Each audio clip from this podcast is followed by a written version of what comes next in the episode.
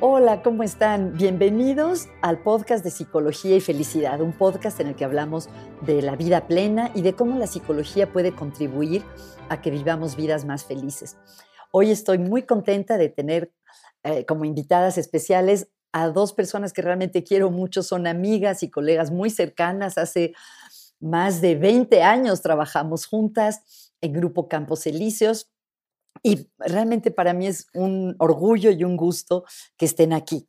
Déjenme presentarles a nuestras invitadas de hoy, Silvia London e Irma Ñeca Rodríguez Jasilevich. Les podríamos dedicarnos todo el podcast nada más a que les cuente del trabajo que ellas hacen, pero trataré de ser sintética. Eh, tanto Silvia como Ñeca son terapeutas con muchos años de experiencia, especializadas en formas de trabajar que se llaman colaborativas y dialógicas, maneras de trabajar con las personas que se centran en el diálogo y la conversación. Pero su trabajo va más allá de la psicoterapia. Silvia ha trabajado, por ejemplo, con muchas escuelas y con empresas, eh, desarrollando maneras de ayudar a las personas a enfrentar sus dilemas y encontrar posibilidades en base a la colaboración y la conversación. Ñeca también, además de tener eh, una formación en, el mundo de la educación, ha fundado, por ejemplo, un centro de atención a la comunidad de la Casa de los Niños de Palo Solo, que es una escuela Montessori, donde se ofrece una educación Montessori de gran calidad a niños eh, de escasos recursos.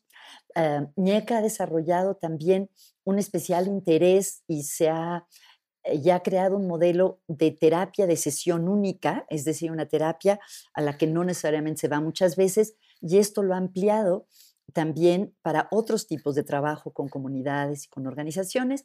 Y hoy en día las dos están trabajando juntas con una forma muy innovadora de trabajar con más de una persona a la vez no mencioné que ambas son terapeutas familiares y de pareja, o sea que llevan muchos años trabajando con muchas personas en su consultorio, pero hoy en día trabajan con muchísimas personas, con grupos enormes y ya nos contarán de eso. Eh, les decía a Silvia Yañeca que es la primera vez que tengo dos invitadas a la vez en el mismo podcast, entonces me hace mucha ilusión tener esta conversación a tres. Bienvenida, Silvia Yañeca. Gracias, Margarita. Muchas gracias por la invitación y por tener esta conversación en trío.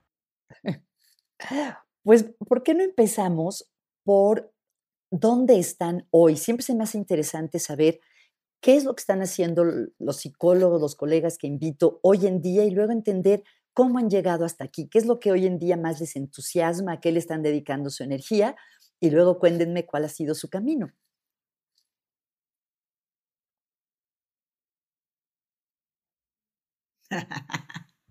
bueno, lo que más nos interesa a Ñeca y a mí el día de hoy, y voy a hablar por las dos, porque parte de lo que para nosotros es importante, voy a hablar por las dos en este momento, disculpen ustedes, porque parte de lo que más, lo que más nos emociona, nos entusiasma y al mismo tiempo es el reto más grande, es no, no hablar de colaboración, sino vivir la colaboración y ver la colaboración como un reto o un desafío que se tiende a ver de una forma romántica, que se tiende a pensar que la colaboración es muy fácil y que se da de una manera muy natural.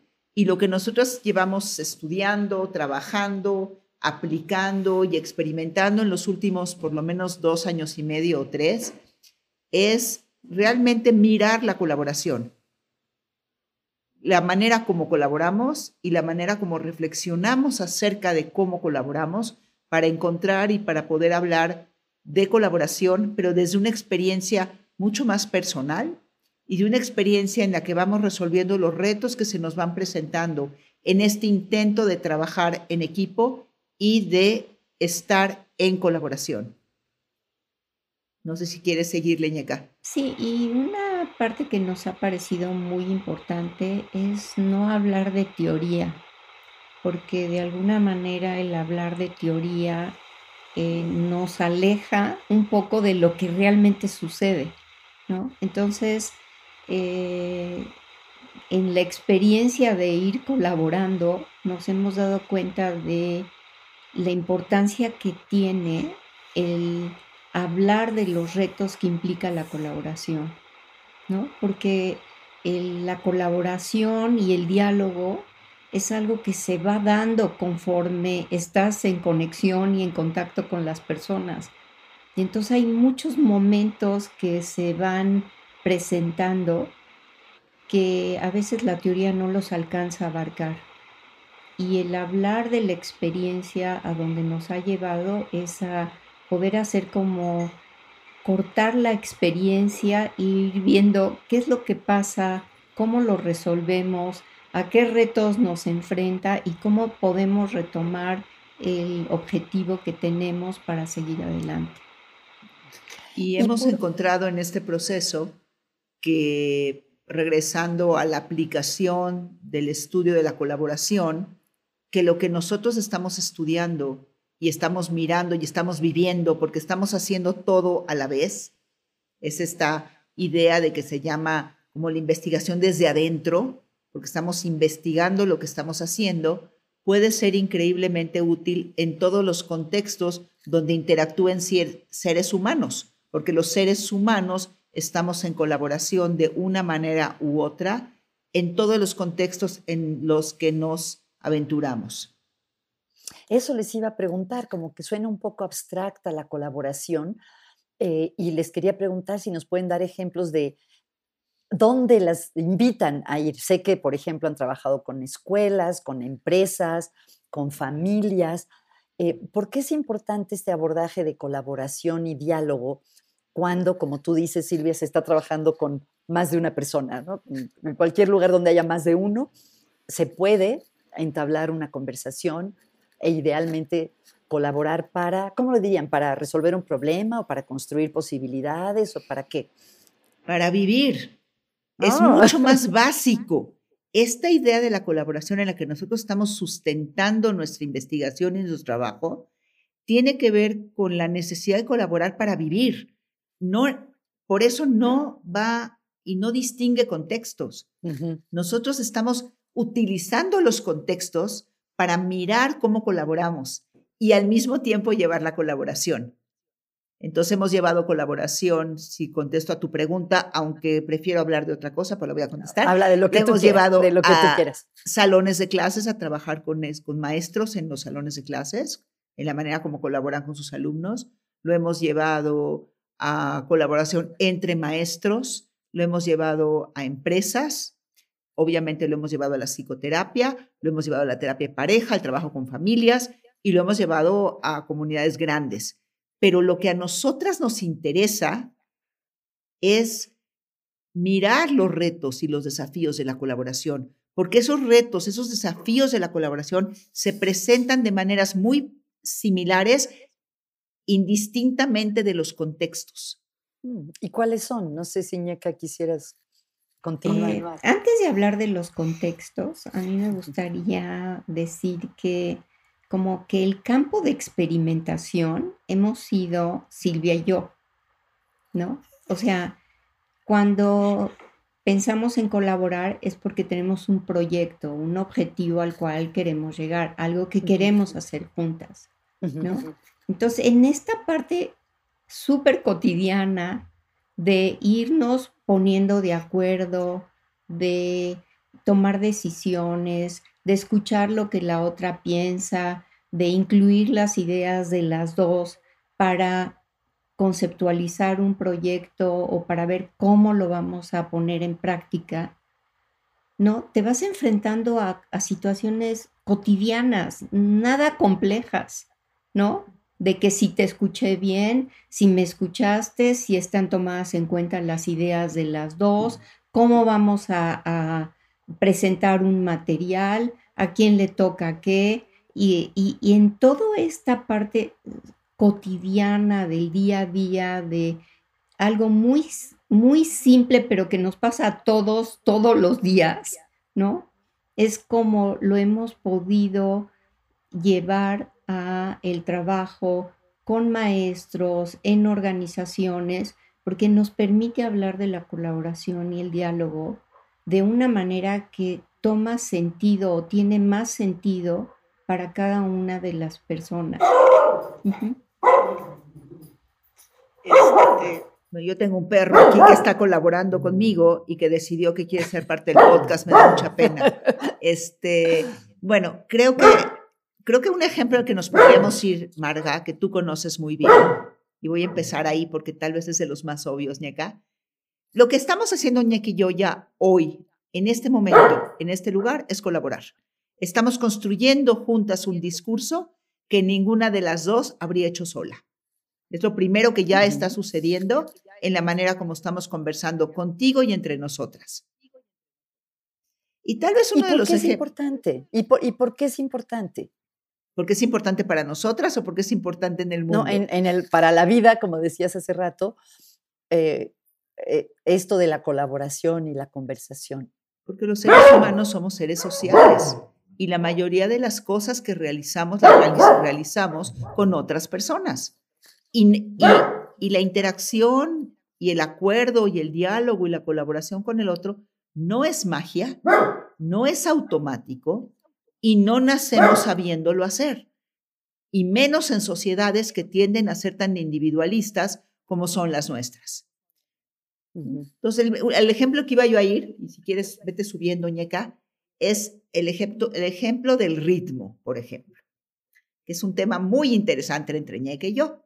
Tú nos conoces muy bien. Nuestros ritmos son muy distintos. Ninguno es mejor que el otro, pero para poder colaborar y para poder construir juntas, de manera que las ideas de las dos estén involucradas, tenemos que hacer una negociación en nuestro ritmo de trabajo. Y eso quiere decir que Silvia se acelera mucho. Entonces, tiene que bajar la velocidad y yo voy a un paso más pausado y hay ocasiones donde yo tengo que moverme eh, como para poder podernos poner de acuerdo en lo que estamos haciendo. Entonces, no habla nada más de lo que tiene que hacer una persona, ¿no? Sino de lo que tenemos que hacer las dos. Y cada quien tiene que hacer cosas muy diferentes, ¿no? En cuando tú quieres estar en relación con alguien, O sea, por ejemplo, yo ahorita te veo a la cara y me estoy fijando en tus ojos, en tus expresiones y veo a Silvia y estamos como tratando de, en esta coordinación. De dar espacio a lo que a ti te va interesando de lo que nosotros decimos, ¿Cómo puedo yo agregar algo a lo que Silvia dijo y no repetir lo que ella dijo? ¿Y cómo vamos haciendo, dando sentido a lo que estamos diciendo para que tu público pueda entender lo que queremos decir?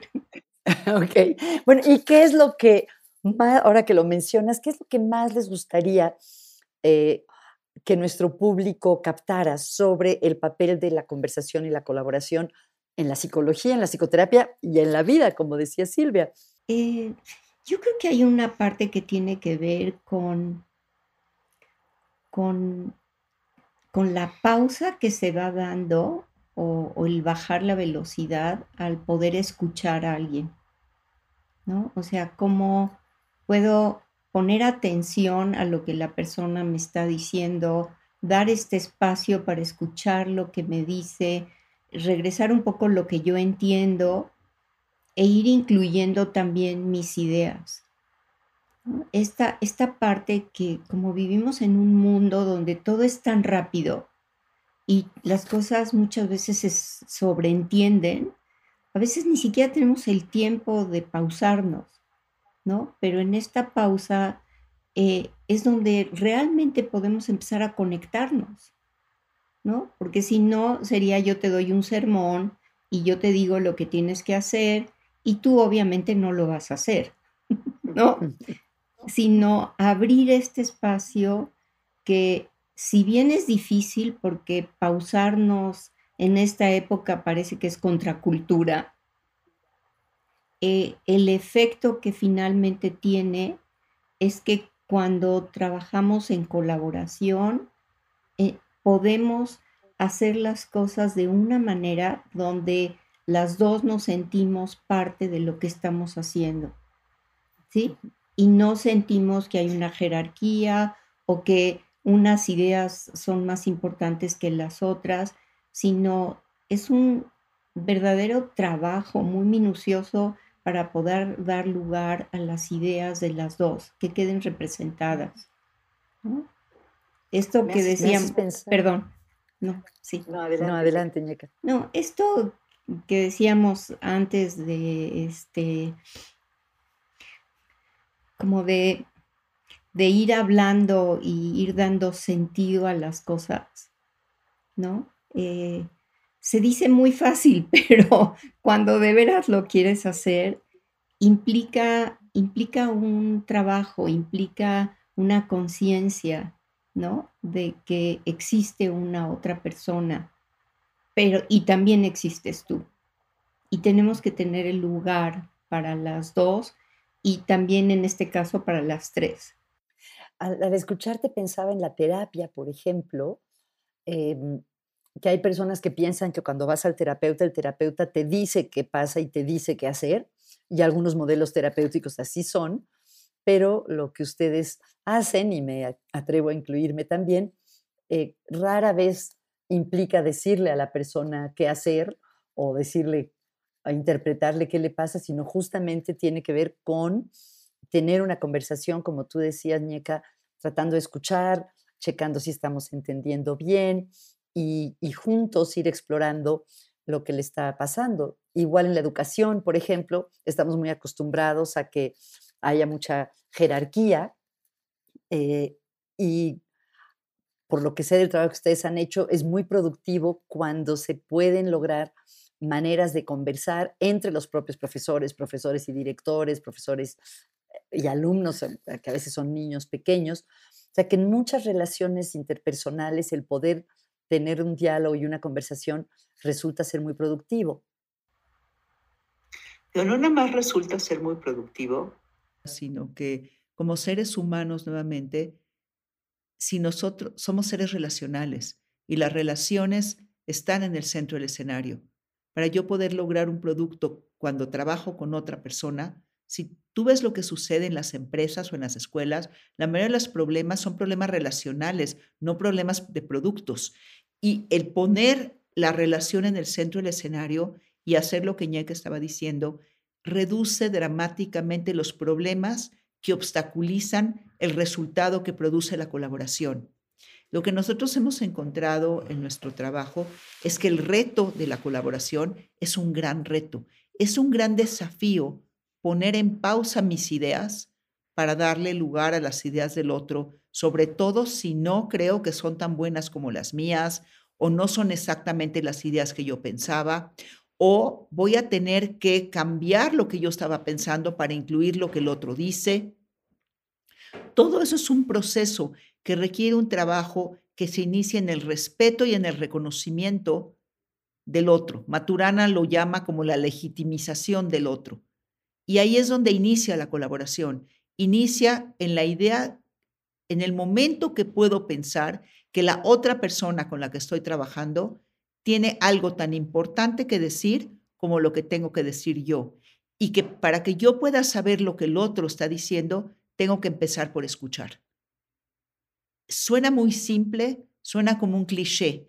En la práctica es increíblemente complicado, sobre todo cuando hay tiempos de entrega, cuando estás terminando un proyecto y cuando la colaboración no nada más es un ejercicio porque es muy bonito. Es un ejercicio que tiene que ser hecho para entregar un producto en una empresa, en una escuela.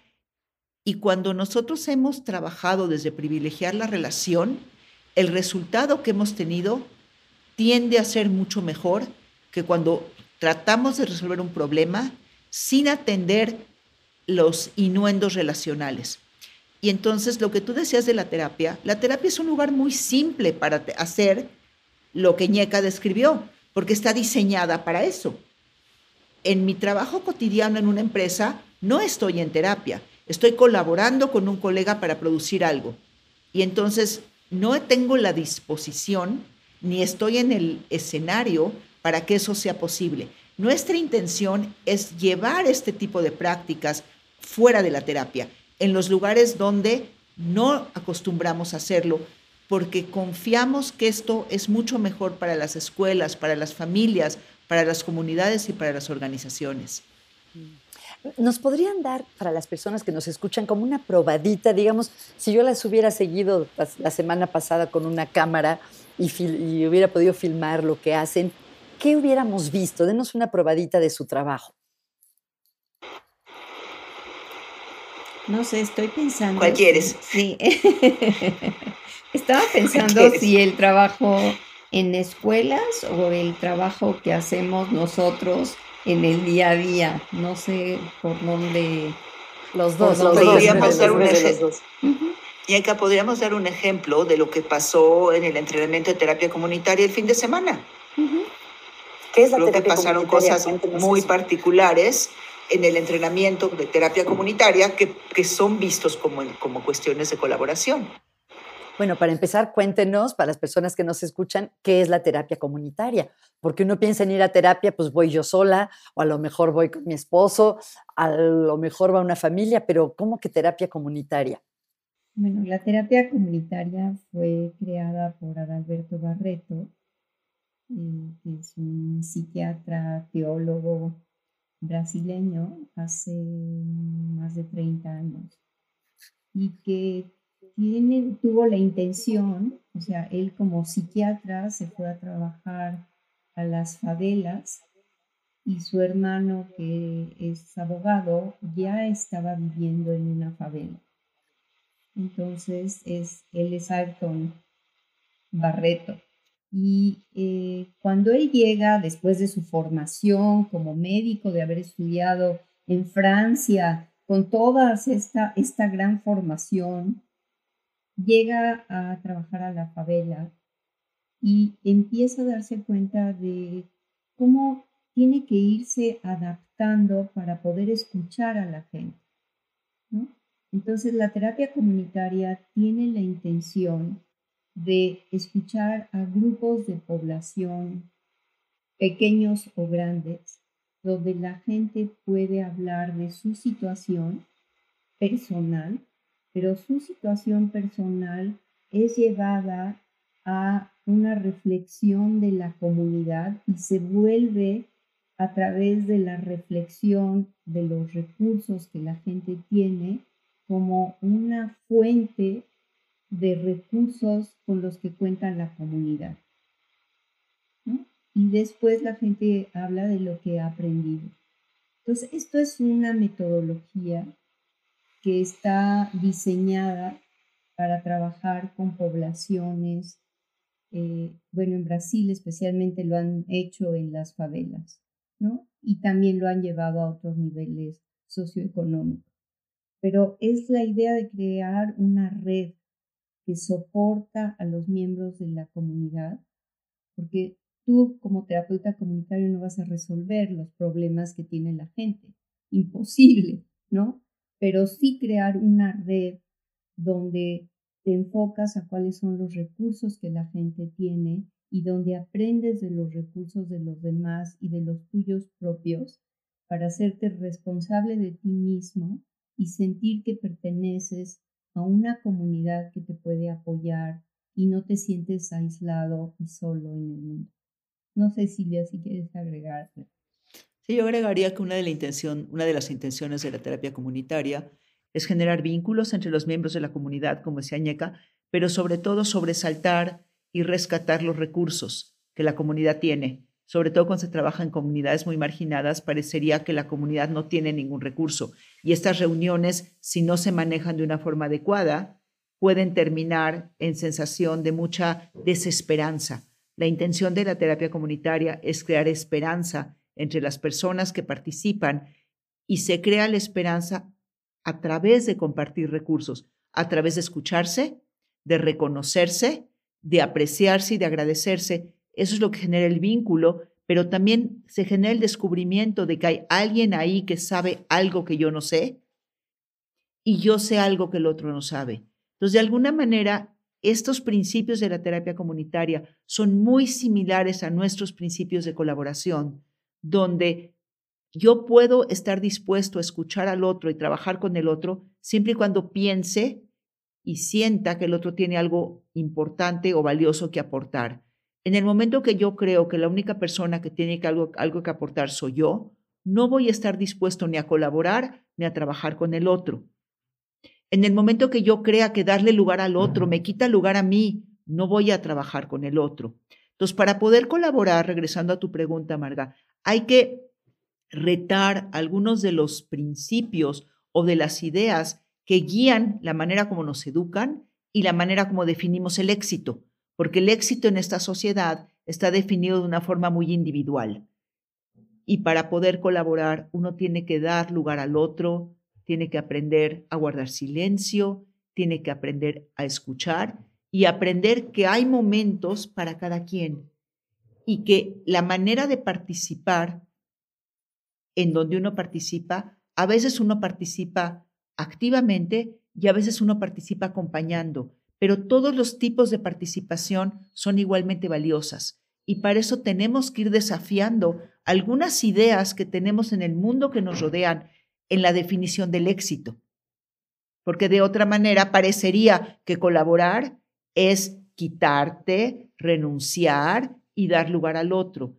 Y lo que es la colaboración, y nosotros es un, un lema que usamos con frecuencia, y viene Alberto Barreto, que dice, solo llego más rápido, acompañados llegamos más, lejos. Qué bonito.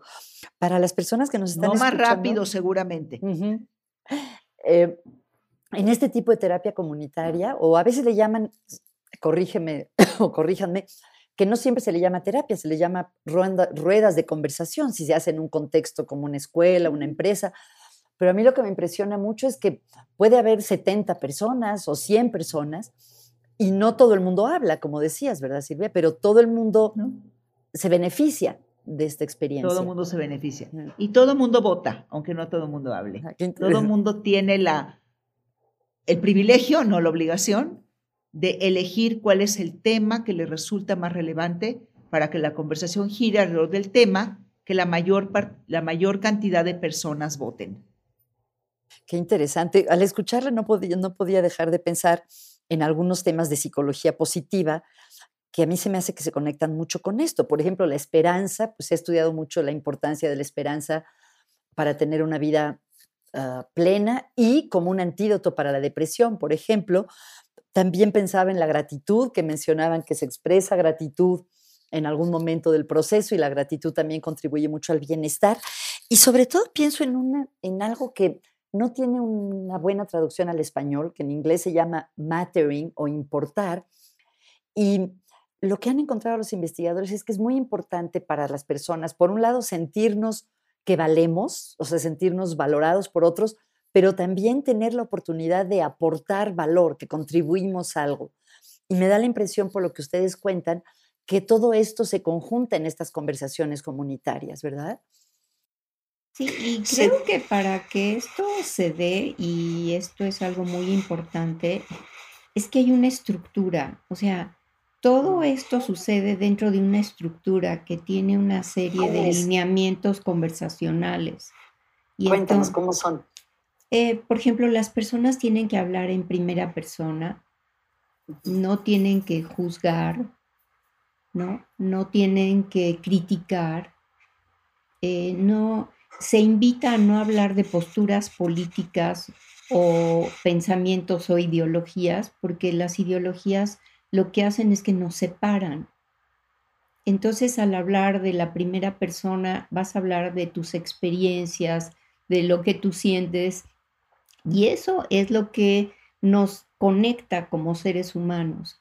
Entonces, esta estructura que nosotros consideramos que es algo muy importante, es lo que permite crear un ambiente de seguridad donde se pueden dar todas estas conversaciones, Y ya es la estructura de a qué se invita y tiene varios pasos la terapia comunitaria que siempre se siguen porque eso va dando como, como una experiencia conocida, ¿no? Cuando tú regresas, ya sabes de qué se trata y eso te permite sentirte cada vez más cómodo. Y también cuando estamos hablando de grupos muy grandes, si no hay esta estructura, se vuelve un caos. Sería, claro, claro.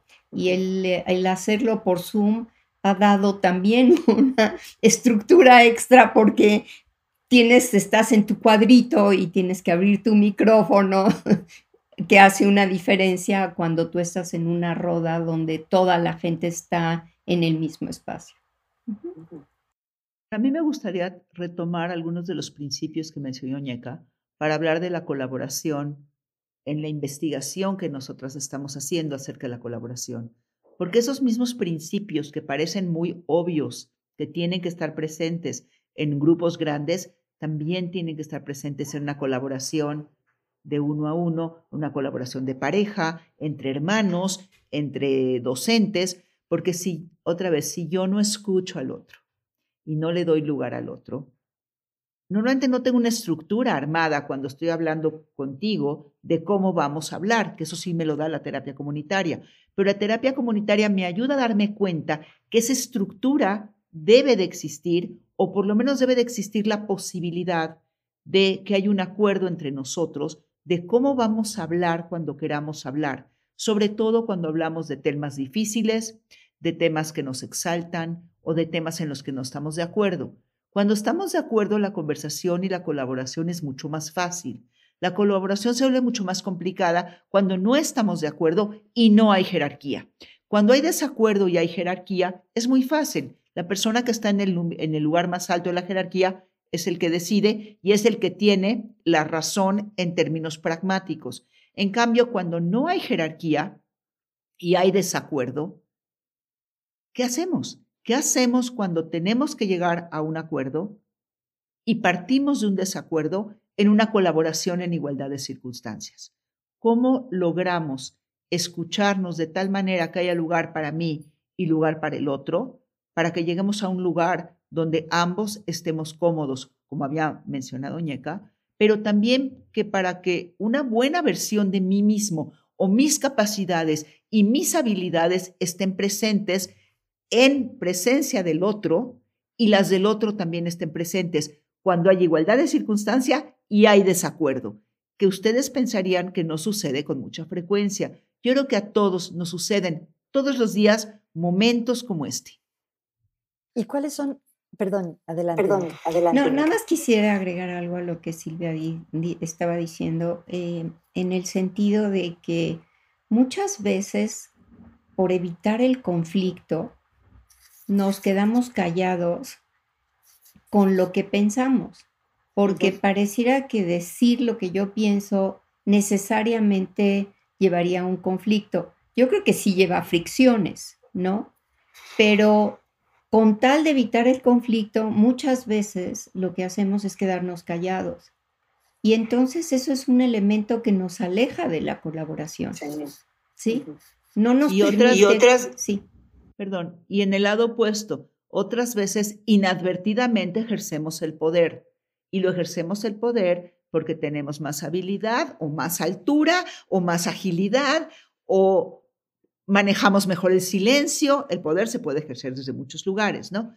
Pero también a veces inadvertidamente ejercemos el poder sobre el otro y otras veces lo hacemos propositivamente, ¿no? Entonces, todos estos inuendos de la colaboración son muy complejos y muy complejos porque la, la colaboración siempre existe dentro de una relación donde tenemos una cuestión emocional hacia la otra persona. Me cae bien o me cae mal, la quiero o no la quiero, es parecida a mí, es diferente de a mí, es ideológicamente igual a mí, es diferente. Todo eso está presente en la colaboración, se mencione o no se mencione. La parte relacional y la parte de la química relacional también está presente en la colaboración, aunque aparentemente no la vemos pero está presente. Y la historia relacional también está presente. Entonces, todos estos elementos se van a estar jugando en algo que parece muy armonioso, que se llama colaboración, pero que sucede dentro de una relación. Y todos estos, estas variables múltiples están presentes en la manera como tomamos decisiones y fluimos, transitamos o caminamos en el proceso de estar colaborando. Por eso a nosotros nos gusta hablar de la colaboración en gerundio. La estamos haciendo. Oigan, qué rápido se me pasa el tiempo. Me gustaría eh, pedirles ideas prácticas de qué puede hacer la gente que nos esté escuchando después de que termine el podcast de hoy. Si quiere tener una postura de más colaboración, poder conversar mejor con sus compañeros de trabajo o con su pareja, ¿cuáles son unas cosas prácticas que podemos hacer para empezar a poder colaborar y hablar mejor con la gente importante en nuestra vida? Yo empezaría por eh, escuchar, ¿no? Y escuchar quiere decir que voy a dar lugar a las ideas del otro, pero pensar y tranquilizarme que va a haber un lugar para las mías. o sea, primero voy a escuchar a la otra persona, voy a escuchar lo que me dice, me voy a dar un espacio para reflexionar lo que me dijo y voy a ver cómo se conecta con mis ideas para poderlas ofrecer. Yo pensaría, eso sería como el primero. Silvia, ¿tú qué piensas? Yo pensaría un paso antes, Ñeca. Yo pensaría en el paso de pensar que los seres humanos somos seres capaces y que tenemos algo que ofrecer. Y que con cualquier persona con la que yo hable va a haber algo de lo que yo pueda aprender. Yo empezaría ahí.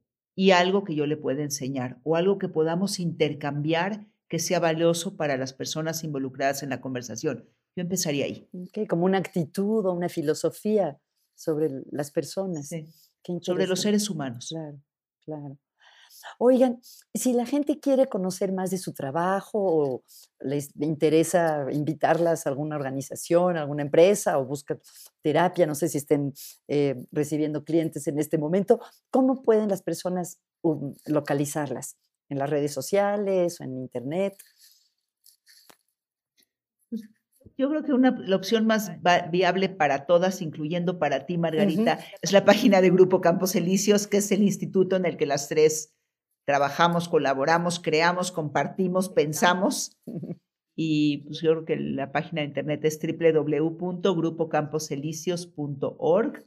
Si mandan un, un mensaje, alguna de nosotras se pondrá en contacto con ustedes. Fantástico. Pues les agradezco muchísimo, muchísimo su presencia, de verdad.